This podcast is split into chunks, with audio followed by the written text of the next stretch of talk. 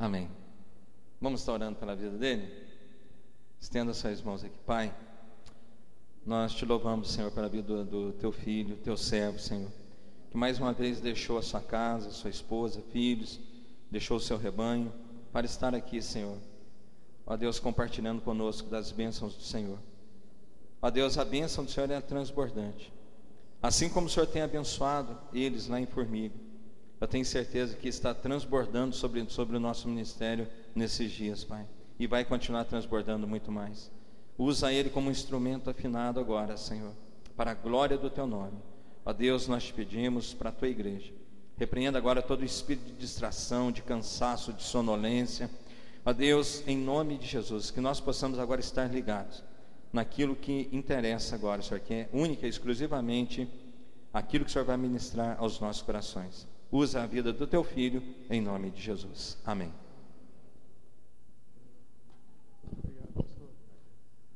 A graça e a paz, amém, irmãos? Amém?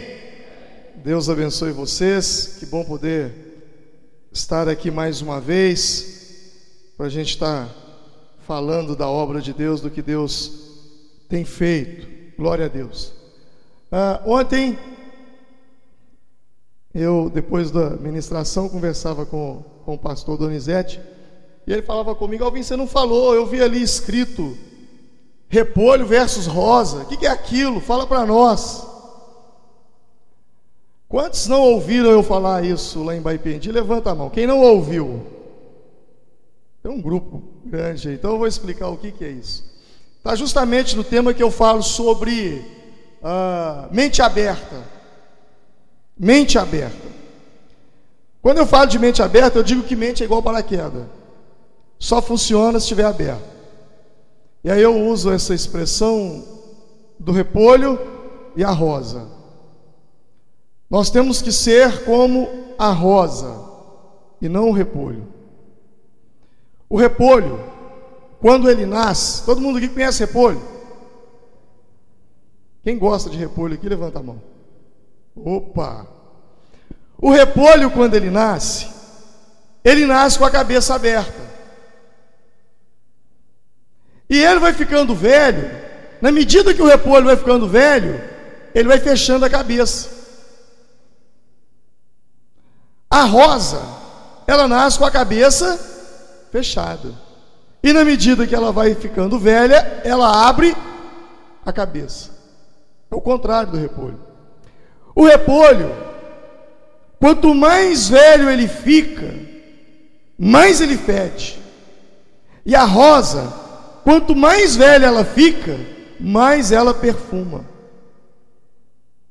Então, qual é a minha recomendação para você? Não seja um cabeça de repolho. Quanto mais velho, abra sua cabeça.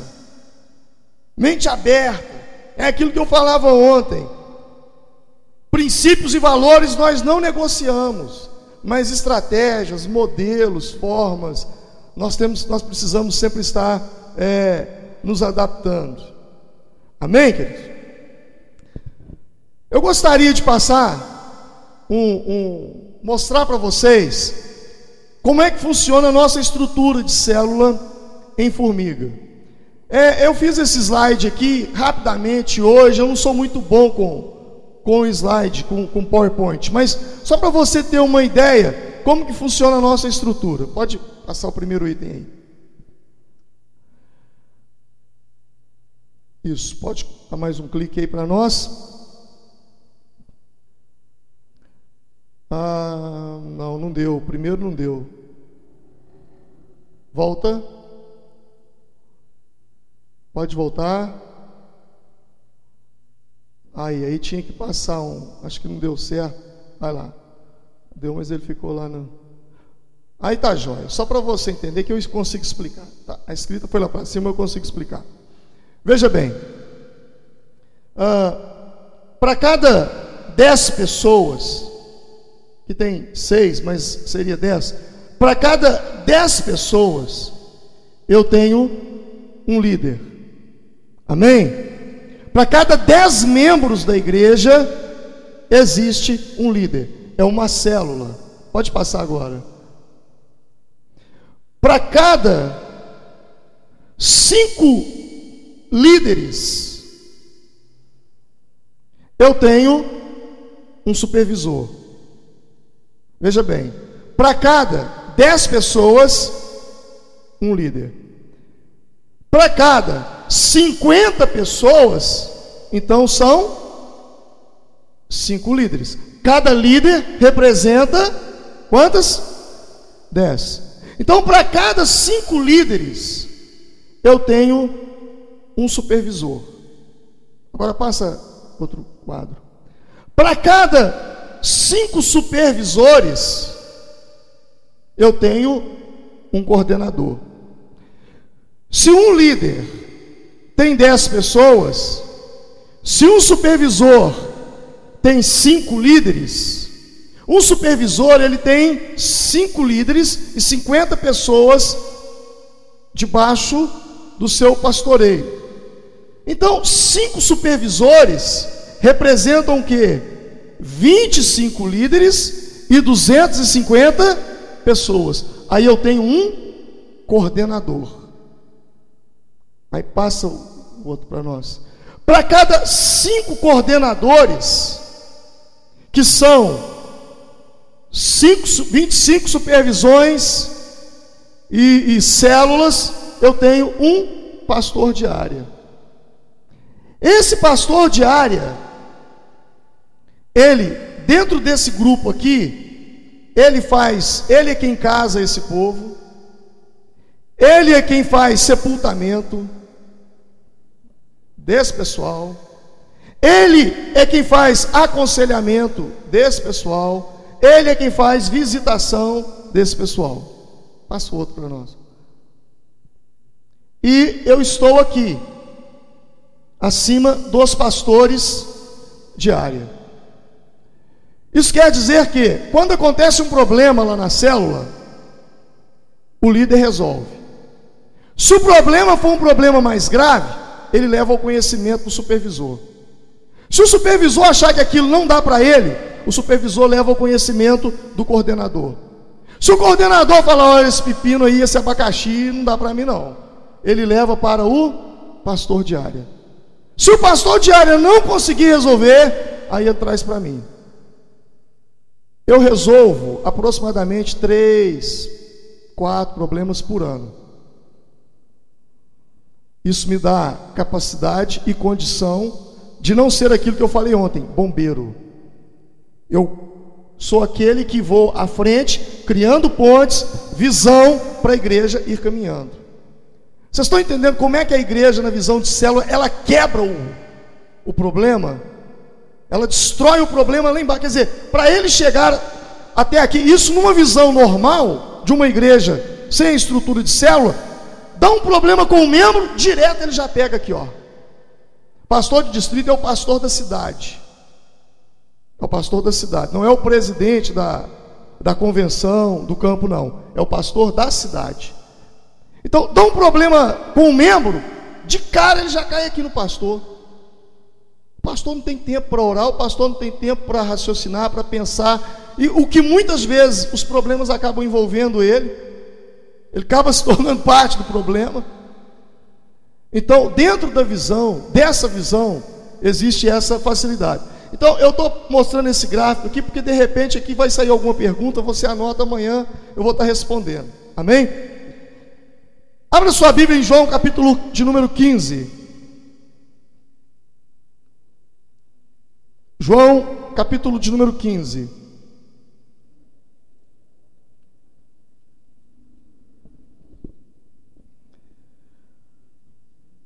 Versículo de número 16.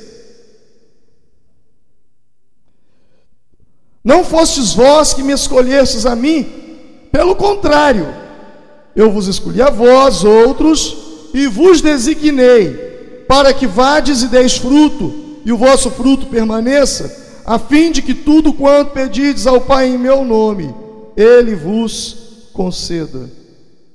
Para que vades e deis fruto. Para que vades e deis fruto. Feche os seus olhos. Pai, no nome do Senhor Jesus, meu Deus. Espírito Santo, eu te agradeço pela leitura da tua palavra.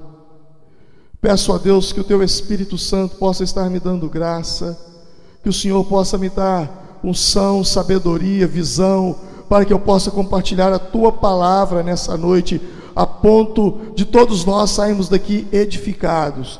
É o que eu te peço em o um nome do Senhor Jesus. Amém e amém. Irmãos, nós como igreja, nos dias atuais, nós temos vivido um, um problema seríssimo. Eu tenho percebido um problema muito grave na igreja brasileira. O Brasil, o crescimento do Brasil, tem tornado o Brasil como uma, da, uma das nações com o maior número de consumo. O Brasil tem um dos maiores números de consumidores na terra. A nação consome muito. As pessoas estão consumindo muito. Há um consumismo. Outro dia eu pregava que as pessoas compram o que não precisam com o dinheiro que não tem para impressionar quem não conhece. E se a gente começar a analisar a vida de muita gente lá fora é assim. Só que esse consumismo que nós temos vivido, por um lado, tem um lado bom. A economia tem crescido, nós temos tido condições de comprar e viver coisas que outrora nós não tínhamos. Agora, o que me preocupa é a mentalidade consumista que tem entrado na vida do cristão. E sem com que ele perceba, ele tem se tornado um consumista religioso. Isso me preocupa. Quando eu digo de consumista religioso, eu estou querendo dizer que a igreja está passando por uma mentalidade consumista. E como que tem funcionado isso? O que que o povo quer? O povo quer consumir na igreja. Eles querem, eles chegam na igreja com a mentalidade consumidora. Não, eu quero uma boa música, um bom louvor, ouvir uma boa pregação. Quero que eu, eu quero ter um, um bom pastor, bons obreiros e não, o louvor hoje não me agradou. Eu não gostei da equipe de louvor hoje. Não, essa mensagem que o pastor pregou hoje, ah, não foi uma mensagem muito boa. Uma mentalidade consumista. Jesus não nos chamou para sermos consumidores. Jesus nos chamou para sermos produtores, que vades e deis fruto. Quem faz o louvor não é o ministério de louvor, sou eu que estou sentado aí. Então, quando a gente se deixa levar por essa mentalidade consumidora, a, quando a, a gente percebe algumas coisas que talvez na nossa maneira de pensar não estão funcionando bem, nós começamos a agir como consumidor lá fora, começamos a reclamar. Ah, e os meus direitos? Eu sou dizimista, eu faço isso na igreja, eu faço aquilo. E essa mentalidade consumidora da igreja tem feito da igreja uma igreja estática, parada, um povo que só se preocupa consigo mesmo. Puxa, se a mensagem não falou comigo, mas o irmão que está do meu lado está chorando e dizendo: Deus, obrigado, porque essa palavra foi a palavra para a minha vida.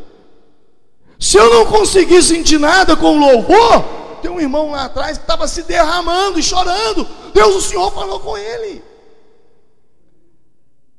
A visão celular, quando ela é aplicada e quando ela é vivida, ela muda a mentalidade da igreja. Ela faz com que a igreja entenda o papel dela. Ela faz com que cada membro entenda o seu papel no corpo, o papel de produzir e não de consumir.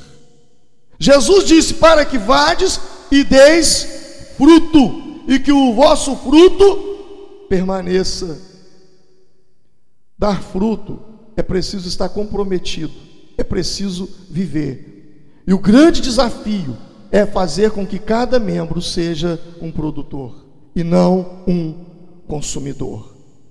Quando a igreja entende isso, ela começa a conquistar espaços e ela começa a conquistar territórios.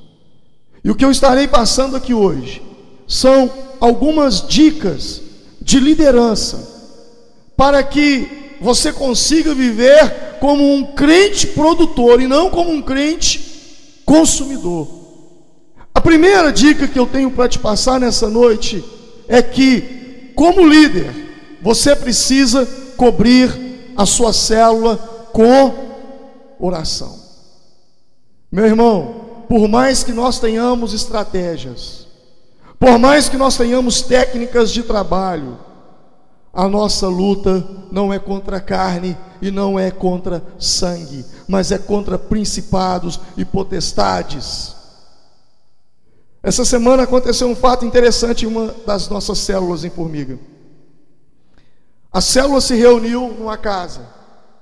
E quando eles estavam fazendo o louvor, no prédio do lado, uma mulher ela ficou completamente endemoniada na hora do louvor da célula. Ela ficou tão endemoniada que a mulher já estava de, ela já estava de roupa de dormir, estava de camisola para dormir. Ela saiu correndo do prédio, seminua, na rua, o marido atrás. E ela entrou na onde estava a reunião de célula e começou a gritar: Para, para, para! Quando os irmãos tomaram aquele susto, e viu a mulher com a mulher seminua, meu Deus, o que está acontecendo aqui? Alguém na mesma hora já gritou, né? O sangue de Jesus tem poder, não deu outra. A mulher caiu possessa, os demônios manifestaram nela. Aí a família chegou, eles cobriram ela com um cobertor e repreenderam o demônio na vida dela, expulsaram o demônio, ela foi liberta, e aí ela viu, gente, o que eu estou fazendo aqui? Começou a chorar. E aí os irmãos então se aproximaram, acolheram ela, o marido, os filhos. Já vai ter reunião de célula na casa dela agora, parece que essa semana. Nós lutamos contra demônios. E a célula, mais do que qualquer organização e organismo da igreja, ela está no fronte. Aonde acontecem os divórcios? Nas casas. Aonde acontece os espancamentos? Nas casas. Aonde acontece homicídio? Nas casas. O problema está nas casas. E aonde é que as células estão? Nas casas. Estar dentro de uma célula é estar no fronte. E aí então é necessário que o líder cubra os seus liderados em oração. Nós precisamos guardá-los em oração. Na, na, no Evangelho de João, capítulo 17, Jesus guardou os seus discípulos. Pai, eu os guardei. Como que Jesus os guardou? Em oração. É preciso orarmos pelos membros da nossa célula. É preciso colocarmos eles em oração. É fundamental que isso aconteça. Não só os membros da célula, mas como a célula promover reuniões de oração. Quando nós estamos diante de algum projeto com as células, nós fazemos algo chamado caminhada de oração. Vocês já ouviram isso? Sabe como é que funciona? Quem aqui já fez caminhada? Caminhada, fazer uma caminhada. Só que nós fazemos essa caminhada com oração. O grupo de células, irmãos, irmãos, Senhor, vamos fazer uma caminhada? Vamos. E eles vão fazer caminhada no bairro, Senhor, em nome de Jesus. Vão fazer, estão perdendo o quilo e orando. Senhor, nós abençoamos esse bairro, Senhor, nós amarramos todos principados, potestades. Oração é fundamental. Guarde as pessoas da sua célula com oração. Segundo, Conheça a realidade. Quando eu digo conheça a realidade, eu quero dizer o seguinte: nós precisamos ser otimistas, mas nós devemos também ser realistas. E para ser realista, você sabe de que você precisa para ser uma pessoa realista? Você precisa de um placar. Vira para a pessoa que está do seu lado e diga assim: Você precisa de um placar. Você sabe o que é um placar? Você sabe o que é um placar? Quem aqui não sabe o que é um placar? Levante a mão. Quase ninguém, hein? O que é um placar? O placar, quando você vai assistir uma partida de futebol, Flamengo e Vasco. Ó. Aí você olha no placar, o placar está lá, 2 a 1, 3 a 0. Faltam, é, são 30 minutos de jogo. Agora sabe o que é um placar? Você precisa de um placar. Quando você vai assistir um jogo, você chegou para assistir o jogo, você ligou, você ligou a televisão, o jogo já começou. A primeira coisa que você olha é o que? O placar. Porque se o seu time estiver tomando de 5, você já desliga a televisão e vai embora. Não é assim? O placar ele determina o seu comportamento. Puxa, ainda dá, tem 10 minutos, ainda dá para meu time virar. Não tem três minutos. Nossa, meu time continuar desse jeito, ele vai ganhar. O placar, ele determina o seu comportamento. Por quê? Porque o placar, ele mostra a realidade. E existe um placar da sua vida espiritual. Existe um placar da sua vida familiar. Existe um placar da sua vida financeira. E é esse placar que determina o seu comportamento. Quando um jogo começa, a coisa mais importante do jogo é o plano, que o técnico montou um plano de jogo. É a coisa mais importante, é o planejamento do jogo, é a tática que vai ser usada. Mas quando o jogo já passa por um tempo, a partida, as estratégias começam a perder o valor, o plano começa a perder o valor e o que mais importa é o placar. O placar então é que vai determinar. Você precisa de um placar. Porque o placar, ele te mostra aonde você está. A realidade que você está vivendo. Qual é o placar da sua igreja? Como que, que ele está? Qual é o placar da sua vida de liderança? Como que está a sua vida de liderança? Qual é o placar da sua célula? Está ganhando, está perdendo, está empatando? Coisa está boa demais, não está? Como é que é? Então o placar ele mostra a realidade. O placar ele nos dá os fatos.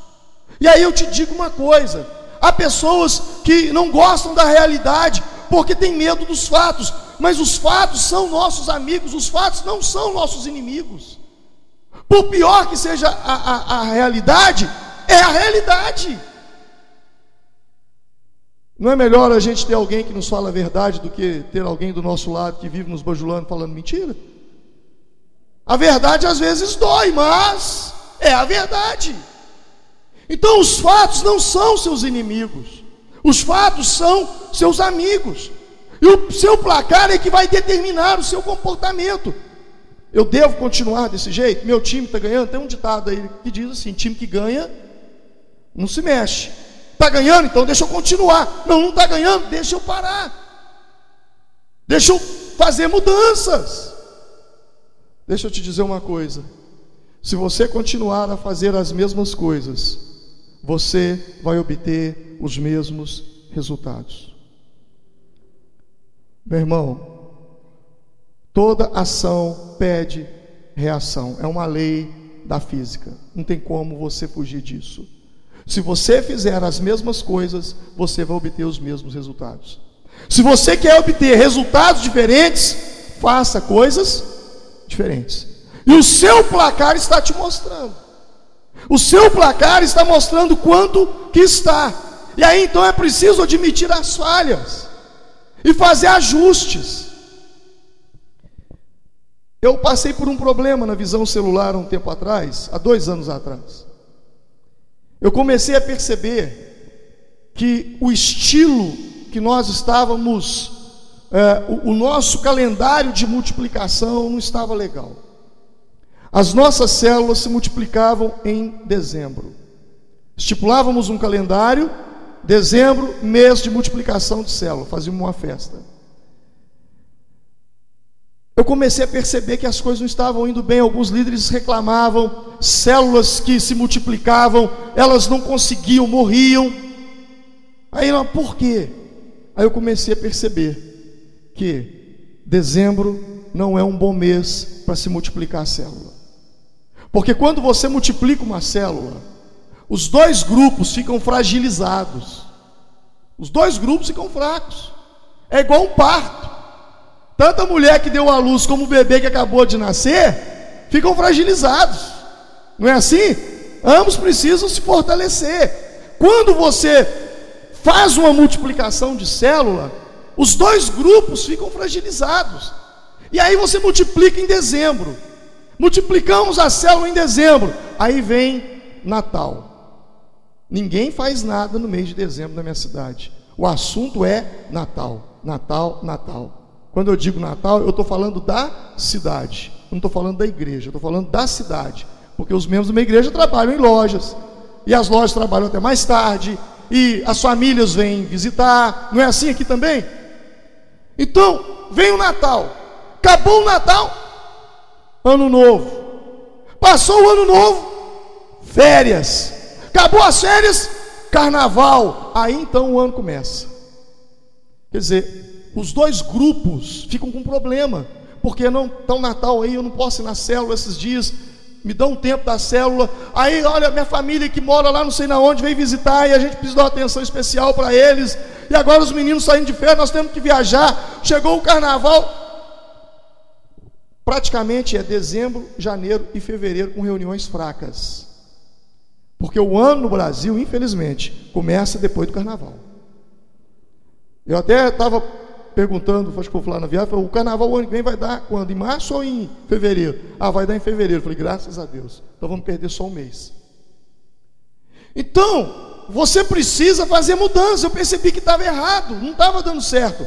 Aí então eu mudei o calendário da igreja. O nosso calendário agora, o nosso ano na Informi começa em junho.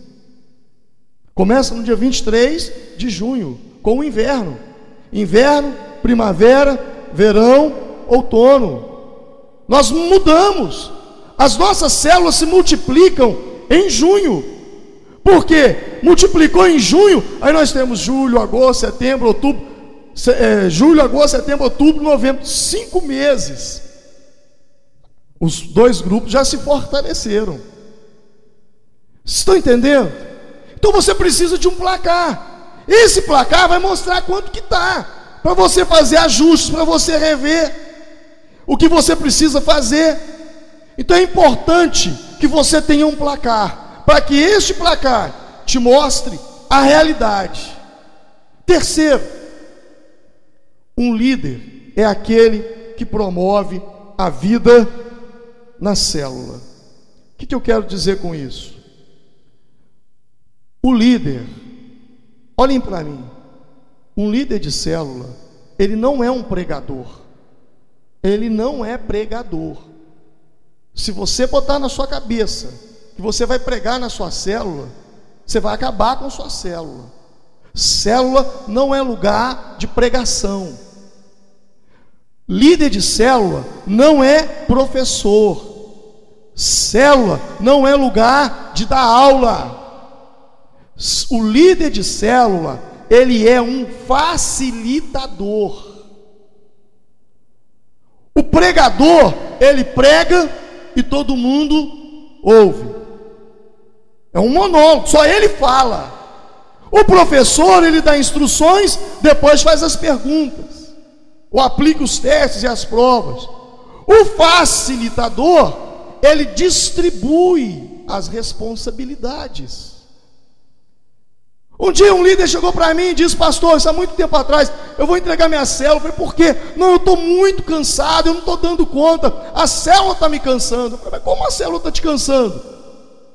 Aí eu fui perceber que eu estava fazendo tudo errado. Ele, na verdade, era um centralizador na célula. Meu irmão, você sabe como é que eu ministro célula? Eu ministro célula da seguinte forma: as nossas células, as ministrações delas, se dividem em quatro partes: quebra-gelo, louvor, edificação e compartilhando a visão. Se a gente falasse, ah, existe uma liturgia, seria essa: quebra-gelo, todo mundo chega, se assenta, e aí eu, alguém faz uma pergunta, ah, o que te aconteceu de mais engraçado essa semana? Aí um conta um caso, outro conta outro caso, daí a pouco já quebrou o gelo, já está aquele clima gostoso. Aí faço um louvor. Se a célula tem alguém que toca, amém. Se não tem, põe um CDzinho lá e canta com, com, canta com o Lázaro, com a Aline Barros, com o Cirilo. Terminou. Agora vamos para a edificação. Geralmente uma mensagem de célula é baseada num, num esboço. E um esboço ele é feito como? Texto, introdução, tópico 1, tópico 2, tópico 3, tópico 4, conclusão. Então o que, que a gente faz? Eu já chego antes da célula, digo, irmão, olha, o tópico 1 é com você, tópico 2 é com você, tópico 3 é com você, tópico 4 é com você, conclusão é comigo. Aí ele vai estudar o tópico 1. Vamos começar a célula? Vamos. Quem está com o tópico 1 sou eu. Ele começa. Ele lê o tópico 1 e aí ele dá uma palavra em cima do tópico 1. E aí, a pergunta: o que você entendeu com isso? Ah, eu entendi isso, isso, isso. Ah, eu tive uma experiência nesse negócio que ele falou. E aconteceu comigo uma vez. E todo mundo participa. O tópico 2 com ele, o tópico 3 com ele, o tópico 4. Conclusão. Por que, que eu gosto de ficar com a conclusão? Por que, que eu, eu, eu peço aos líderes para ficar com conclusão? Porque às vezes tem novos convertidos no meio da reunião, e aí, como ele não tem um conhecimento da palavra, ele dá uma uma torcida, né? Oh, esse negócio que você falou hoje de boa obra é muito bom, porque o Chico Xavier, eu sou admirador dele. Chico Xavier, aí lá no finalzinho você está com a palavra, você dá uma uma consertada.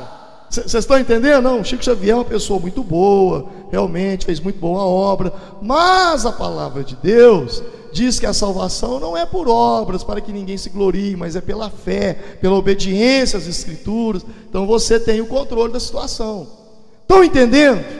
Então o líder, ele não é um, um, um pregador, senão a célula fica chata. Você precisa distribuir. E outra coisa, se você centralizar em você, você nunca vai conseguir multiplicar sua célula. Porque no dia da multiplicação, todo mundo quer ficar com você. Não, não, porque eu não quero ficar com você. Quando você distribui responsabilidades, quando você levanta um outro, um colíder, você começa a passar ministrações para ele também. Então é muito importante que você entenda isso. O, o, o líder de célula é aquele que distribui as ministrações, os serviços, ele faz com que todos participem. Agora, vale uma dica preciosa aqui: cuidado não escale um visitante para ministrar um tópico. Deixa o visitante na dele, não pergunte nada para ele, porque pode acontecer dele se constranger e não voltar mais. A pessoa é tímida, a pessoa tem vergonha, ah, eu não vou lá mais não, porque me perguntaram um negócio, eu não sei nada, eu fico morri de vergonha. Então, deixa o visitante, deixa ele no cantinho dele, participando do jeito dele, que ele, se for daquele visitante que gosta de falar, ele vai se expressar. Mas se ele for tímido e você colocar alguma coisa para fazer, nunca mais volta. Você perdeu alguém na célula. Então o líder, ele é um facilitador, ele é aquele que delega. E aí eu digo o seguinte: o líder, ele faz com que todos se envolvam. Ele não é um garoto, ele não é um garoto de recado. E o que é um garoto de recado? Veja bem, eu falei aqui, quebra-gelo, falei do louvor, falei da edificação. O que é o compartilhando a visão?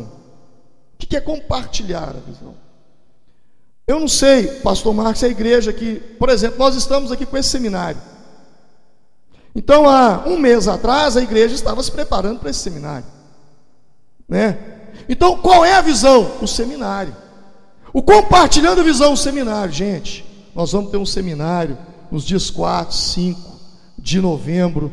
E nós precisamos orar. Nós precisamos de pessoas para fazer isso. Nós precisamos de pessoas para fazer aquilo. Olha, nós precisamos de gente. Eu gostaria de ver você envolvido. Você, você está entendendo o que é o compartilhar a visão? É direcionar a célula para a visão da igreja.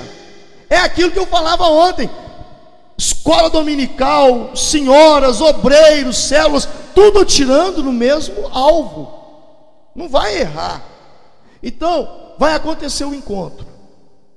Daqui um mês vai acontecer o encontro. Qual é a estratégia da igreja? Levar pessoas ao encontro. Então, o compartilhando a visão tem que ser do encontro. E aí, quando eu digo que o líder não é um garoto de recado, o que, que eu quero dizer com isso? Ele pode chegar lá, irmãos, dia tal vai acontecer o encontro. Quem quiser ir para encontro dia tal, é tantos reais por pessoa. Deus abençoe. Isso é dar recado. Agora, o líder que é líder, ele sabe quem não fez o encontro. Ele vai chegar naquela pessoa falando: preciso conversar com você depois da célula. Não vai embora, não. Terminou a célula. E aí, tudo bem? Joia. O que você quer falar comigo? Você já fez o encontro? Não, ainda não fiz. Senta aqui. Eu preciso que você vá ao encontro. Deus tem uma obra com você naquele encontro.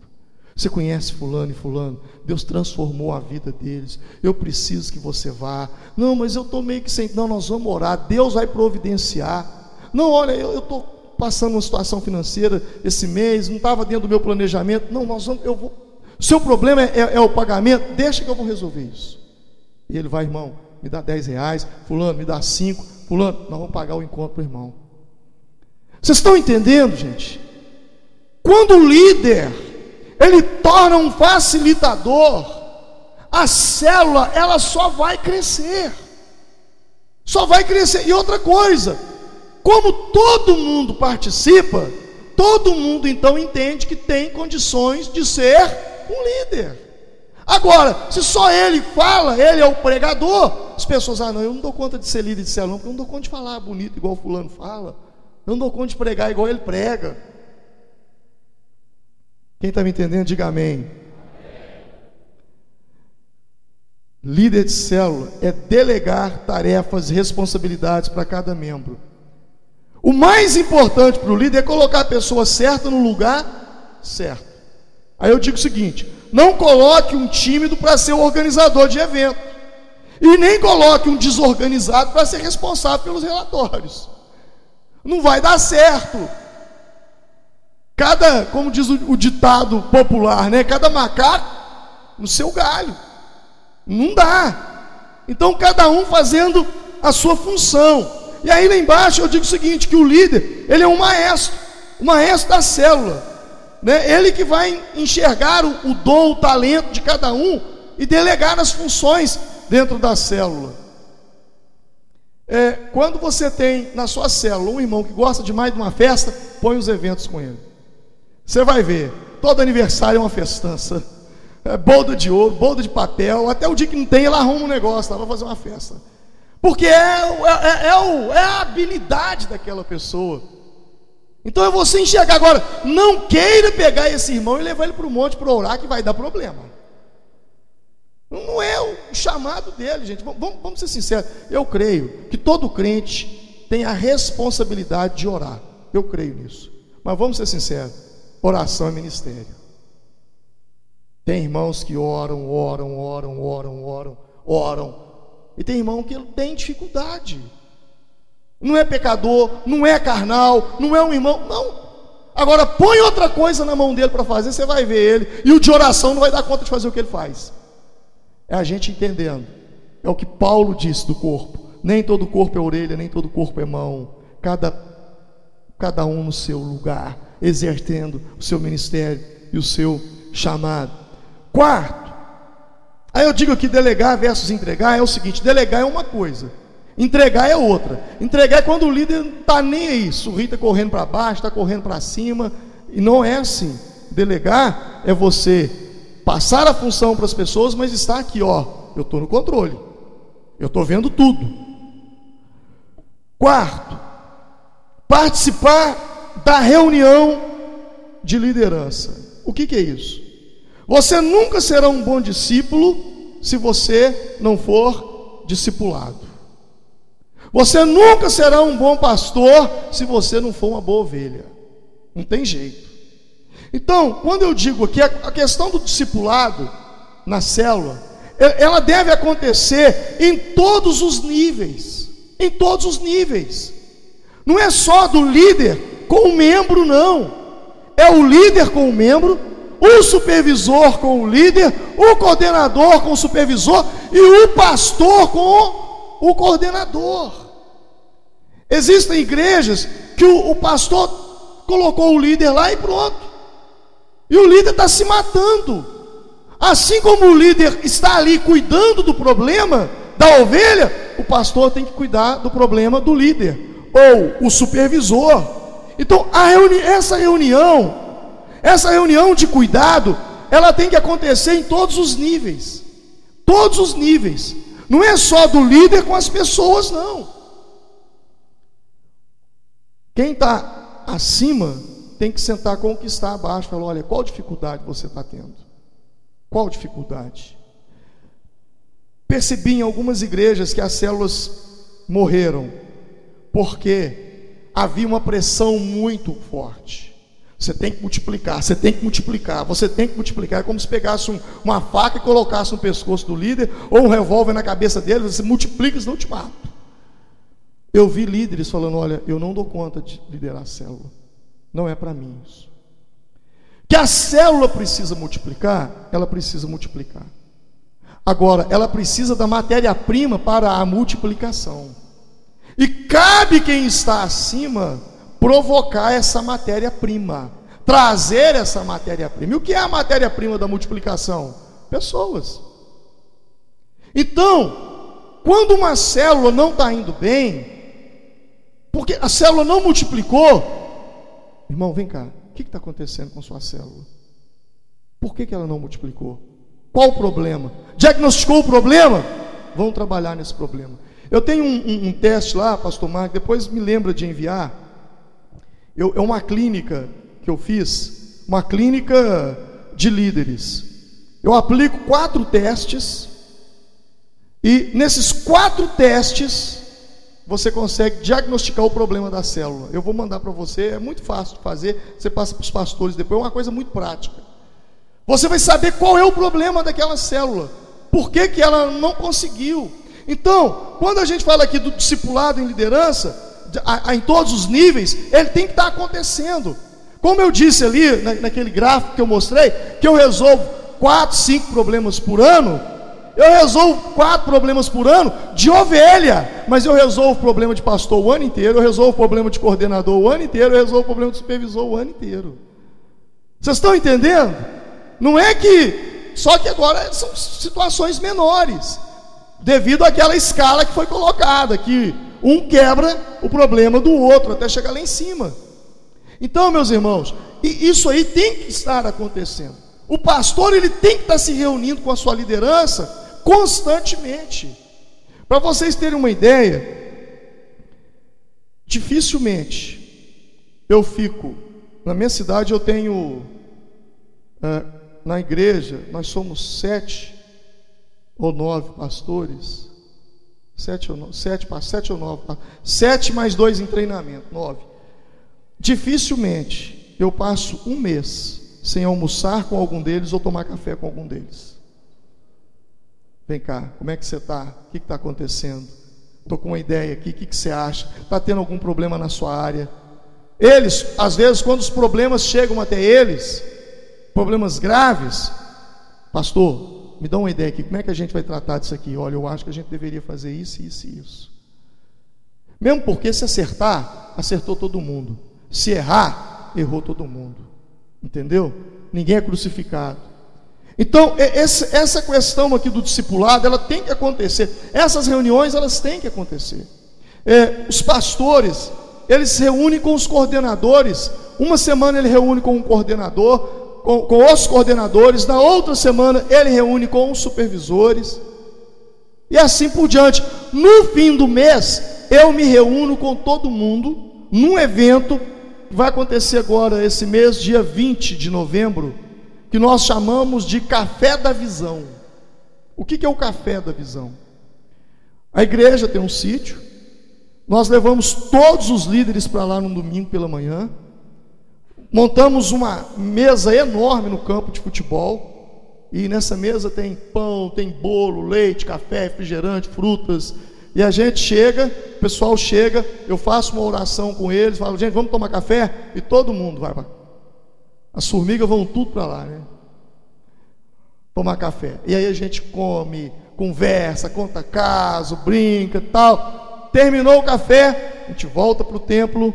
Ali então tem um momento de louvor onde Deus derrama da presença dele. Eu vou e dou uma palavra daquelas de ânimo, uma palavra motivadora para os líderes. O líder chega lá de cabeça baixa, sai de lá para pegar fogo. E aí a gente passa a visão do mês. Olha, esse mês nós vamos fazer isso, isso, isso e isso. E todo mundo se intera da visão. Então, a visão de célula, ela requer proximidade. Proximidade. Assim como o líder tem proximidade com as ovelhas, os membros, o supervisor com o líder, coordenador com o supervisor, pastor com o coordenador. Participar da reunião de liderança é fundamental. Quinto, discipular o líder em treinamento. Aí eu digo o seguinte: nós não multiplicamos células, nós multiplicamos líderes. Deixa eu contar o segredinho do crescimento da igreja em célula para vocês.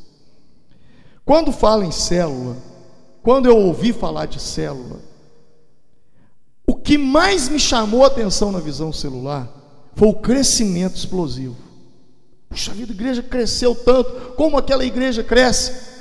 Mas deixa eu te falar uma coisa: o maior segredo da visão celular não é o crescimento, é a multiplicação de liderança. Porque crescimento por crescimento você pode ter do dia para a noite. Pega 100 mil reais. Fala que esse mês nós vamos separar 100 mil reais aqui em São Lourenço, a Igreja Céu. Nós vamos fazer um evento num dia e nós vamos gastar 100 mil reais nesse evento. Eu te garanto, vocês colocam nesse evento umas 10 mil pessoas. Te garanto, se fizer um apelo, umas 7 mil pessoas levantam a mão aceitando a Jesus. E te garanto, no domingo seguinte você vai chegar aqui e vai falar, gente, pelo amor de Deus, fica lá de fora, porque 7 mil pessoas aceitou Jesus. Daquelas 7 mil, se umas 5, 6 aparecer aqui, é muito. Estão entendendo o que eu estou dizendo? Agora, quando você multiplica a liderança, as pessoas aceitam a Jesus e esses inúmeros líderes que você tem, vai lá e ó, vem cá. Cada um pega um, cada um pega dois, pega três. Estão entendendo, gente? É isso que faz com que o crescimento permanece. Porque se, se você não tem um crescimento sólido, não é crescimento, é movimento. Entendeu? E não é movimento, é evento. E você sabe o que para mim é um evento? Evento para mim é evento. Só isso. Evento é evento. Entendeu? Diga comigo, evento é vento. Faz um barulhão, junta um povão. Acabou. O vento passou, foi embora. Eu valorizo mais um evento como esse que nós estamos realizando aqui, um seminário, que talvez as minhas ministrações estão sendo até um pouco chatas, cansativas, eu poderia pegar a palavra aqui, abrir, ministrar num tom de eloquência, que vocês iam sair daqui pegando fogo e falar: puxa, mas esse pastor é, é de fogo. Mas amanhã acabou. Agora, o que está sendo feito aqui está dando substância, está acendendo luz aqui dentro, está esclarecendo. E você vai voltar para a sua cidade, para a sua igreja, isso vai dar resultado, vai dar fruto. Isso é que é fundamental. Então, uma das coisas que nós acordamos lá em Formiga foi com isso. Às vezes nós gastávamos um dinheirão para a realização de um, de um evento que era um vento só. E aí vamos fazer um evento, vamos, vai custar quanto? 10 mil reais. Vamos trazer o pastor, o cantor fulano de tal, faz aquele movimentão, vem gente das assembleias, da quadrangular, da presbiteriana, lota a igreja, ainda deixa o nosso povo de fora ainda. No outro domingo não tem ninguém lá mais, só o nosso povo mesmo. Eu resolvi fazer o seguinte: Quanto que fica um evento desse? 10 mil? 10 mil. Então vamos pegar esses 10 mil e investir em liderança. 10 mil que nós ia dar para o cantor, vamos, vamos alugar um sítio, levar o pessoal para lá, fazer uma comida mais barata, um, uma hospedagem mais barata, que tenha condição de pegar todo mundo. A igreja investe esse dinheiro e depois isso retorna, porque investimento gera retorno em todos os aspectos. Então são coisas que, que a gente tem que parar e analisar. Aí eu entro nessa questão do líder em, em treinamento, a gente multiplica liderança. Para cada líder que começa, é uma igreja que nasce. Há um tempo atrás, eu estava num culto no domingo à noite, e um irmão chegou em mim e falou: Pastor, o promotor está aí no culto. O promotor? É, está aí no culto. Falei, que pensa? Preguei. No outro culto, o irmão chegou para mim: Pastor, o delegado e o promotor estão tá aí no culto. Eu falei: Misericórdia. É porque lá em Formiga, irmãos, eu tive problema demais. Uma cidade super católica. Imagina uma uma cidadezinha, ter um crescimento desse jeito, eu apanhei demais naquela cidade. Hoje não. Graças a Deus eu sou uma pessoa respeitada, como eu disse aqui ontem, houve uma pesquisa, meu nome saiu como uma das pessoas de maior influência na cidade. Hoje existe esse respeito. Mas eu perdi contas de quantos, quantas vezes que eu tive que comparecer em delegacia e fórum. Por causa da igreja. Uma hora era perturbação de sossego, estacionamento, outra hora era som, outra hora era vizinho. Reclamações uma atrás da problemas. E aí eu falei, meu Deus do céu, me apresenta os dois. Acabou o culto, cheguei no delegado, ô delegado, como é que vai o senhor? Tudo bem? Tudo bem? Ô promotor, como é que vai o senhor? Vocês se conhecem? Ah, eu conheço ele sim, você chegou novo aqui na cidade, eu apresentei. Vocês estão vindo aqui, já tem uns dois domingos, por que vocês não começam a estudar a Bíblia junto? Um olhou para a cara do outro, boa ideia. Aí um falou assim, mas eu não entendo nada, o outro também não. Eu falei, então eu dou um estudo para vocês dois. Comecei uma célula com um promotor e um delegado. Deixa eu te dizer uma coisa. Nós, seres humanos, nós vivemos em tribos. E não tem jeito de fugir disso, não. Mesmo nós evangélicos vivemos numa tribo. Hoje mesmo eu estava ali na rua, vi um carro de som anunciando, né? É, loja que vende é, roupas evangélicas. Nós somos uma tribo, tribo dos evangélicos. Mas dentro dessa tribo, nós dividimos. Existe a tribo dos pedreiros, a tribo do pessoal da saúde, a tribo do pessoal que trabalha na área jurídica. E essa, essa, e essa tribo quem participa de uma tribo dessa, a tendência dele é ganhar aquela pessoa. Você ganha um mestre de obra para Cristo. Ele vai trazer os pedreiros e os serventes para a igreja. Ele vai trazer os macineiros, ele vai trazer os eletricistas para a igreja. Você ganha um médico para Cristo. Ele vai trazer os enfermeiros, ele vai trazer o pessoal que trabalha lá no hospital. Você ganha um delegado, ele vai trazer os policiais. Vocês estão entendendo? Então a gente se relaciona assim. É, há uma palavra grega que, que, traduz isso, que essa palavra se chama oikos, que se chama grupo de relacionamento. Você pode olhar aí dentro da sua, você tem sua tribinha, sua tribo lá também lá. Se você é atleta, a tribo dos atletas. Então cada um vive dentro desse contexto. Então o que, que eu fiz? Comecei uma célula com eles. Sabe o que aconteceu com essa célula? Um mês depois, tinha cinco advogados na célula, três policiais civis. Cada um puxou quem estava próximo. O delegado se converteu, batizou. Eu multipliquei a célula, ele se transformou no novo líder de célula. A célula dele cresceu, ele multiplicou ela. Aí ele foi transferido para a cidade de Boa Esperança, aqui no sul de Minas. Chegou lá, procurou uma igreja em célula, não achou. Voltou, falou, pastor, eu não dou conta de congregar em igreja que não tem célula. Eu nasci em célula, eu respiro célula. O que, que eu faço? Eu falei, começa uma célula.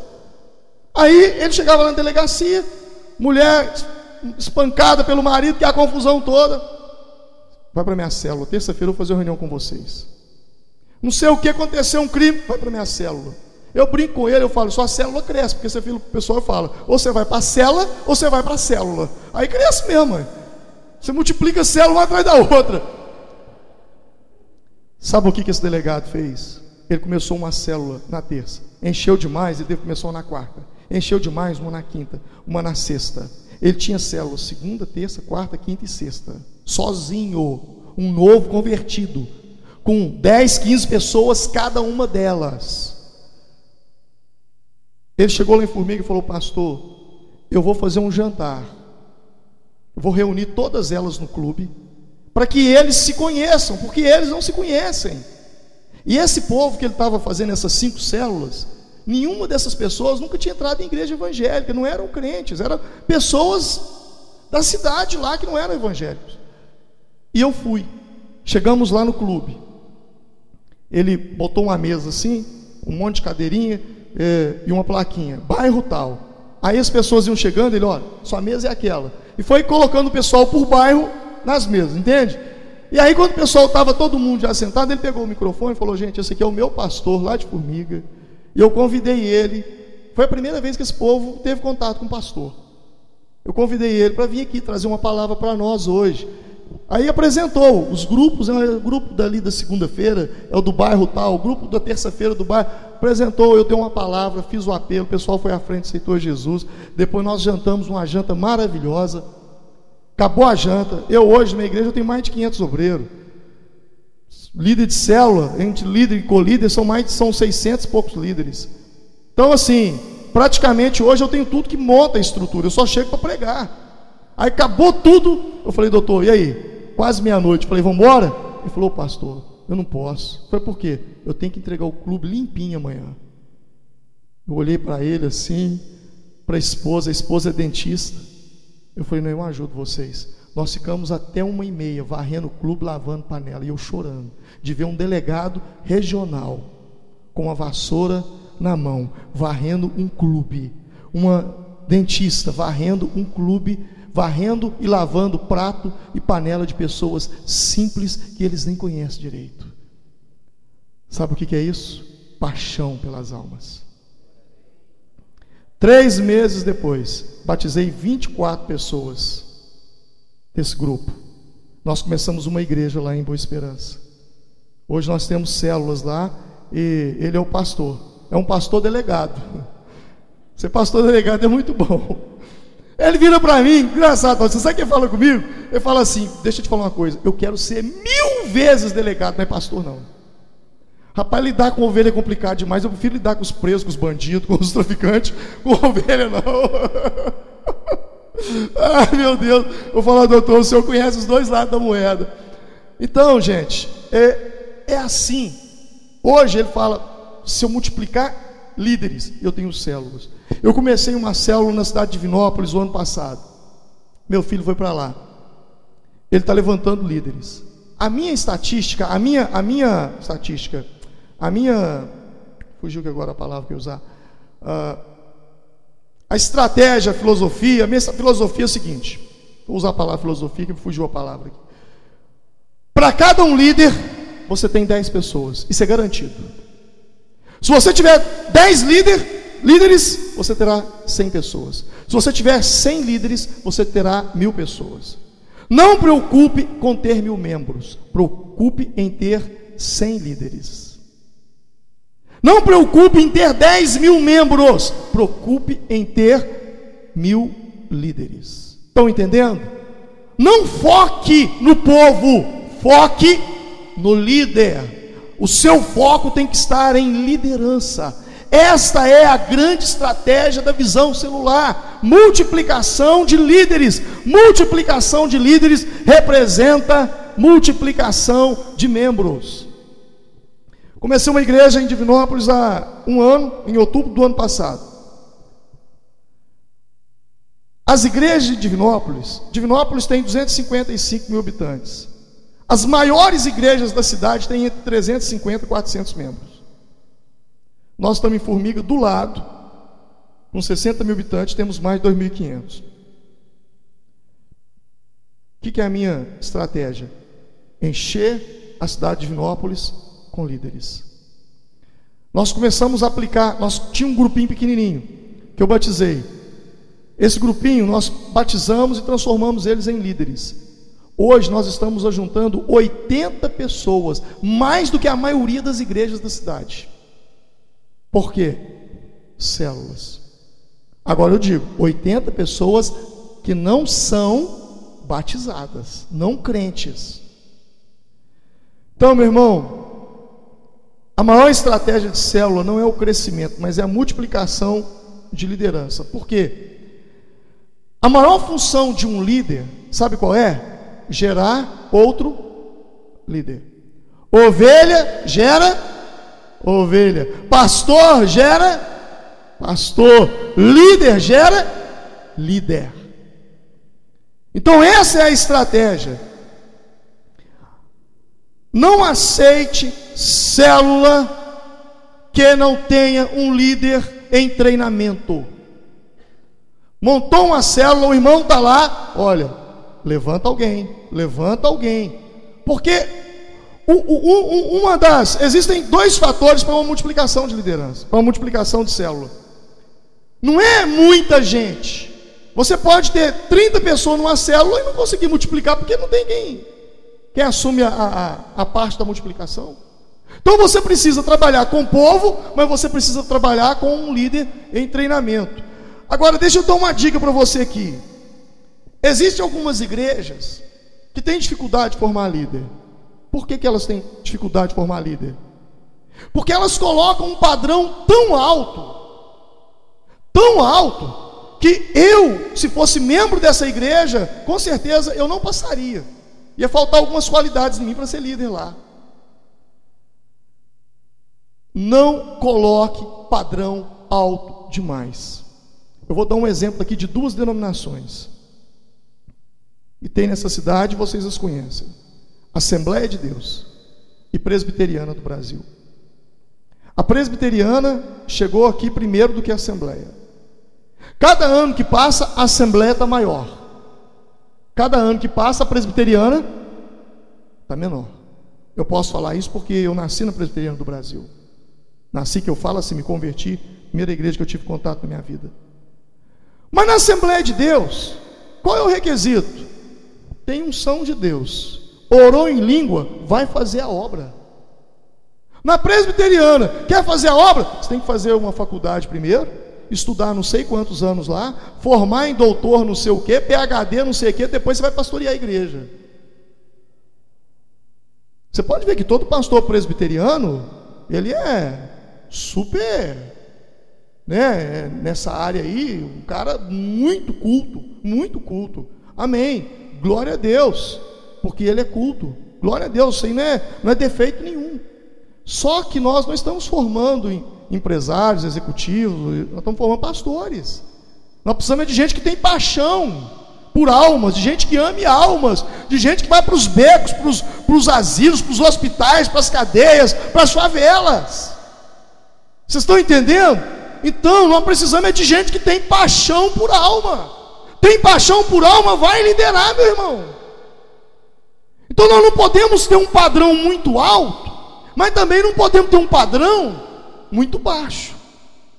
Porque se você for um padrão muito alto, as pessoas não conseguem ser líder. E se você coloca um padrão muito baixo, fica muito vulgar e você vai ter muito mau testemunho na igreja. Porque gente que não tem caráter firme, não tem transformação de vida, vai liderar um grupo, vai te dar problema. Ó, oh, pastor, aconteceu um assalto à mão armada, quem foi? É o líder de célula da igreja. Ó, oh, prenderam um traficante lá no bairro, é o líder de célula da igreja. Não vai dar.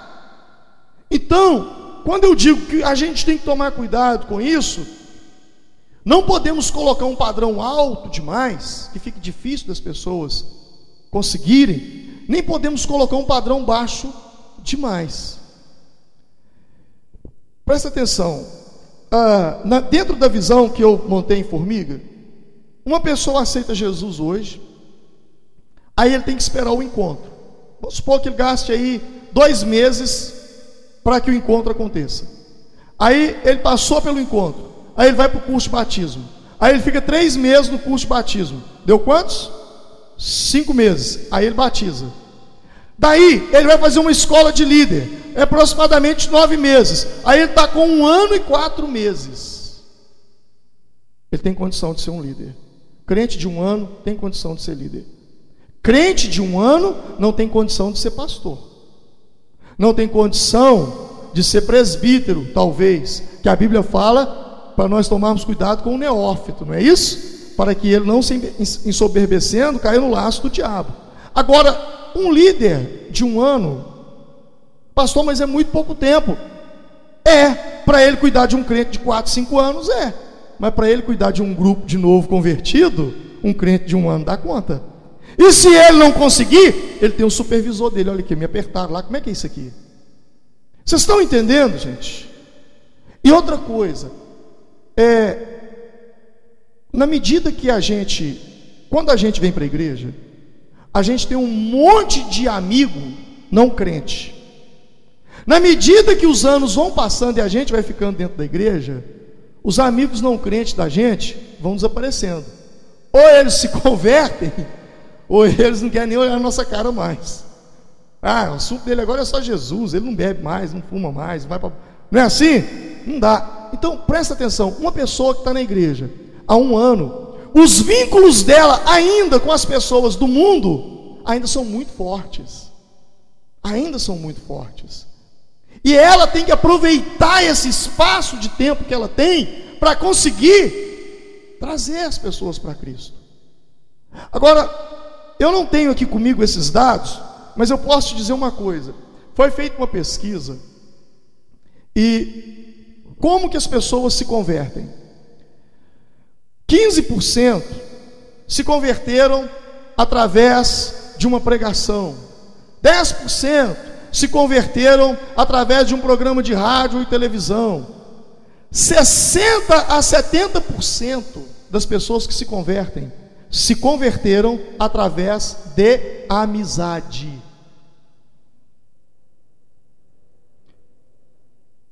Como que você chegou até a igreja? Foi alguém que te trouxe? Sim ou não? Então você se converteu através da amizade. Relacionamento é a chave. Então, as pessoas com um ano, um ano e pouco ainda de convertido, ele tem força para trazer. E quando a célula tem novos convertidos, e você é o líder, você tem que usar esse novo convertido para trazer não crentes, porque você não consegue mais. Eu, como pastor hoje, quando eu chego num lugar, ninguém me vê como Alvin, todo mundo me vê como o pastor Alvin. Então já cria aquela barreira entre eu e as pessoas que não são crentes. Então, veja bem, dentro dessa colocação aí, cuidado com, esse, com, com o padrão que a gente coloca. Né? Como líder, você deve desafiar as pessoas a sair da área de conforto, mas nunca da área em que elas são mais fortes, aproveitar os dons das pessoas. Sexto, você precisa motivar os irmãos ao evangelismo. E como motivar as pessoas ao evangelismo? O líder, ele deve promover o evangelismo na célula. Sabe como que a gente faz? Vou dar um exemplo aqui da cadeira. Vou pegar essa cadeira.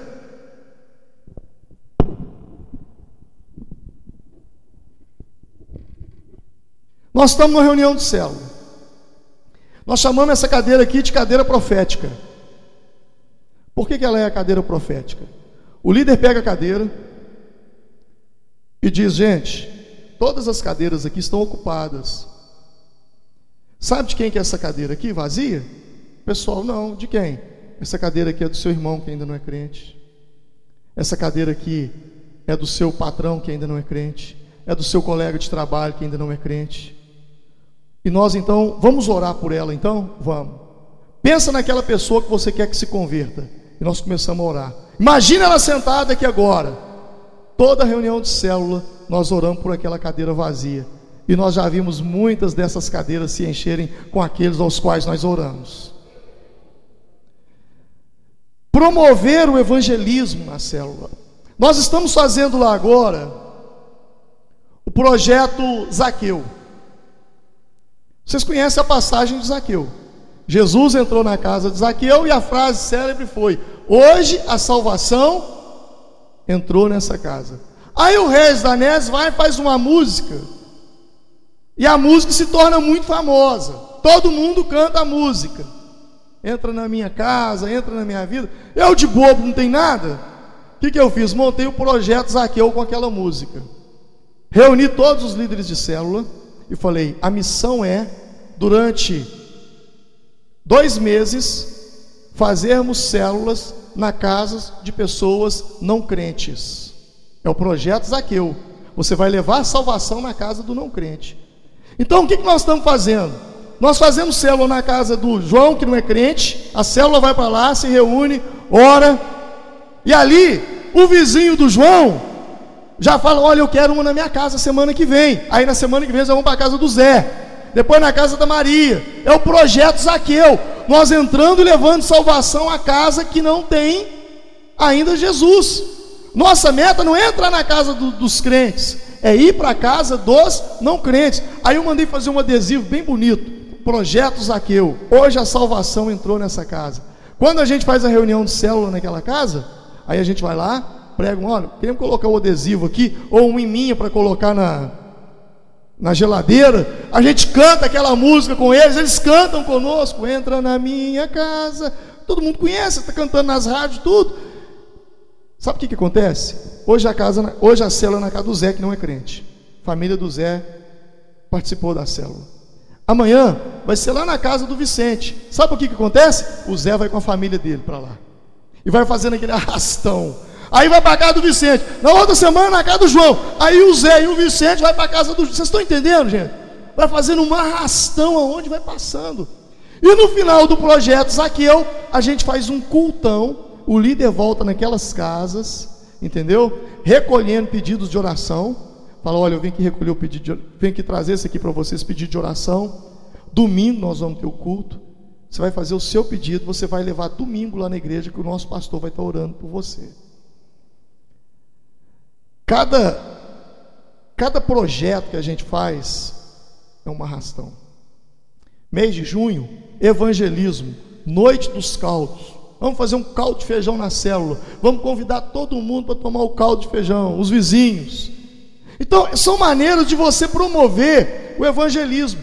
O ano passado, eu fiz o projeto sem a, a centésima ovelha. A missão era cada célula resgatar pelo menos um desviado. Essa era a missão, essa era a visão. E nós trabalhamos com ministrações em torno dos desviados. Fazíamos uma reunião toda especial para ele. Treinava o pessoal, olha, o desviado chegou, ninguém chama ele de desviado, é irmão, e, e trata toda, ele é o centro da atenção. Vamos tratá-lo com amor, com carinho, vamos curar as feridas dele, porque essa ovelha estava perdida, esse filho estava morto e reviveu, vamos trazê-lo de volta. Então as células não são para ficar só fazendo reuniões, reuniões, não, elas têm esse cunho e essa visão evangelística que é feita. Por exemplo, é, não, minha célula não está tendo visitante. Então vamos fazer uma pescaria? Vamos. Domingo à noite, pastor, quando o senhor fizer o apelo, nós vamos correr lá para frente. A hora que eu faço o apelo, que vem aquele monte de não crente, a célula chega todo mundo já pegando pessoal para levar para a reunião. Então, pessoal, é motivar os irmãos ao evangelismo. Sétimo, apacentar os membros com a ajuda do líder em treinamento. Cada líder precisa ter um coração de pastor. Olhem para mim. Vocês já viram algum boiadeiro? Quem já viu algum boiadeiro? Qual é a diferença entre um boiadeiro e um pastor?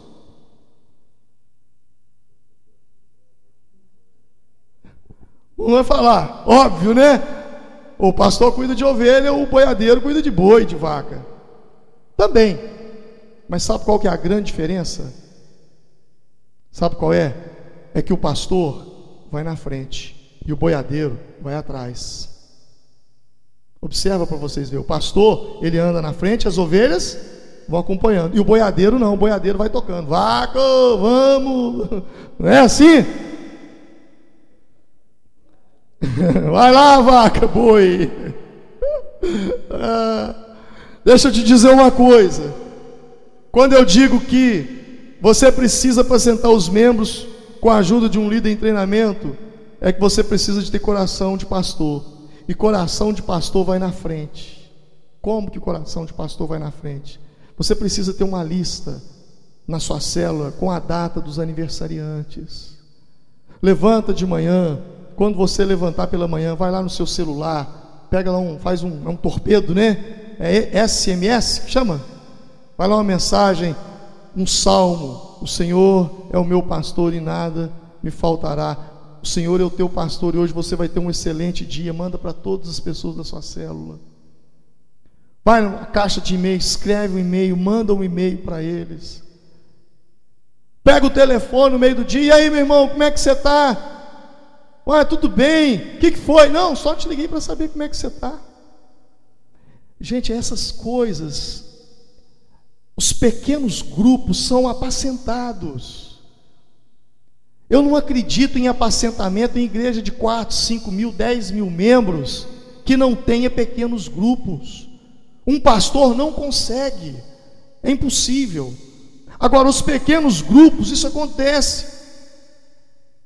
Vamos fazer um almoço de confraternização da célula, um jantar. Então, apacentar os membros com a ajuda do líder em treinamento, ensina o seu colíder a fazer isso. Oitavo, planeje todas as atividades da célula. O que eu quero dizer com isso?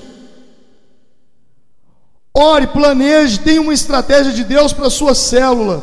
O líder, ele deve planejar, planejar a vida da célula, não somente a reunião semanal, vigília, eventos, aniversários, caminhadas de oração, levar as pessoas ao encontro. Existem reuniões de oração, por exemplo, a igreja, vocês têm o tabernáculo. Por que, que as células não pode acontecer uma, em um determinado época? Aconteceu uma escala de células em oração naquele tabernáculo. Vigílias, lá nós usamos fazer vigílias antes de um grande evento, nós fazemos vigílias de 24 horas de oração. Nós escalamos tantas células por hora e aquilo passa 24 horas orando. E da mesma forma, quando a gente vai fazer o evangelismo, quando nós vamos fazer a festa dos estados, e o, projeto Zaqueu, tudo isso é planejado com a célula. Então o líder, ele faz esse planejamento de atividades da célula. Nono, ele entrega ao supervisor o relatório da célula. Presta atenção nisso, gente. Célula sem prestação de contas não funciona é necessário haver prestação de contas do que está acontecendo na célula. Você precisa de números. Números. Algumas pessoas não gostam quando a gente fala disso, mas a Bíblia nos fala de, inclusive tem um livro na Bíblia que chama números. Deus usou os números. Eram 100 ovelhas. O pastor contou, viu que faltava uma, deixou as 99, foi em busca daquela. O que, que eu quero dizer com isso? Você precisa de números, é preciso relatórios. Nos nossos relatórios, eles têm três tipos de pessoas que frequentam a nossa célula: membros batizados, membros não batizados e visitantes. Esses relatórios são semanais. Esses relatórios, eles trazem a vida da célula. Por exemplo, a célula tem oito membros não batizados. O que é um membro não batizado? É aquela pessoa que frequenta a célula, não falta da célula, mas ainda não se batizou. E o visitante é aquele que vai esporadicamente na reunião de célula. Então, através do relatório, eu sei como está a vida daquela célula. Que tipo de trabalho a gente vai fazer para transformar? E isso eu digo para vocês que as células, na medida que elas vão acontecendo, o tempo vai passando, as estratégias e os desafios vão mudando. Por exemplo, há um tempo atrás, a minha preocupação era em como levar pessoas para as células. Hoje eu não tenho mais, eu não estou mais nessa fase. Hoje o meu grande desafio é levar as pessoas das células para o templo. Quando eu digo levar as pessoas das células, eu não estou falando dos membros da igreja, não. Eu estou falando de pessoas que frequentam a célula e não frequentam a igreja. Eu devo ter em torno de umas 700 pessoas que não faltam de célula, frequentam assiduamente a célula, mas nunca pisaram num culto, nunca foram na igreja. Hoje esse é o meu desafio, é conseguir trazer esse povo. Então, por exemplo, se você tem cinco células, oito células, você vai ter umas duas, três pessoas que frequentam as células que não vão na igreja. Como eu tenho 300 células, então o meu número é maior. Entenderam? Então o meu desafio é esse. Agora, estou pensando, Deus me dá uma estratégia de como conseguir trazer essas pessoas para os cultos. Esses católicos que frequentam a célula, são assíduos na célula, mas não vão na igreja. Então já estou tramando agora, buscando uma estratégia para conseguir resolver isso. Esse talvez agora não seja o seu problema. Seu problema hoje seja em como fazer as pessoas se firmarem na célula, em como fazer a célula se firmar na igreja e tal. Mas na medida que o tempo vai passando, é, quer ver, quando eu tinha 40 células, eu tive um problemão. Por quê? Quando eu cheguei na casa dos 40, das 40 células, o que, que aconteceu? Eu queimei todos os líderes em potencial que eu tinha na igreja. Acabou. Todo mundo que podia estar tá liderando célula estava.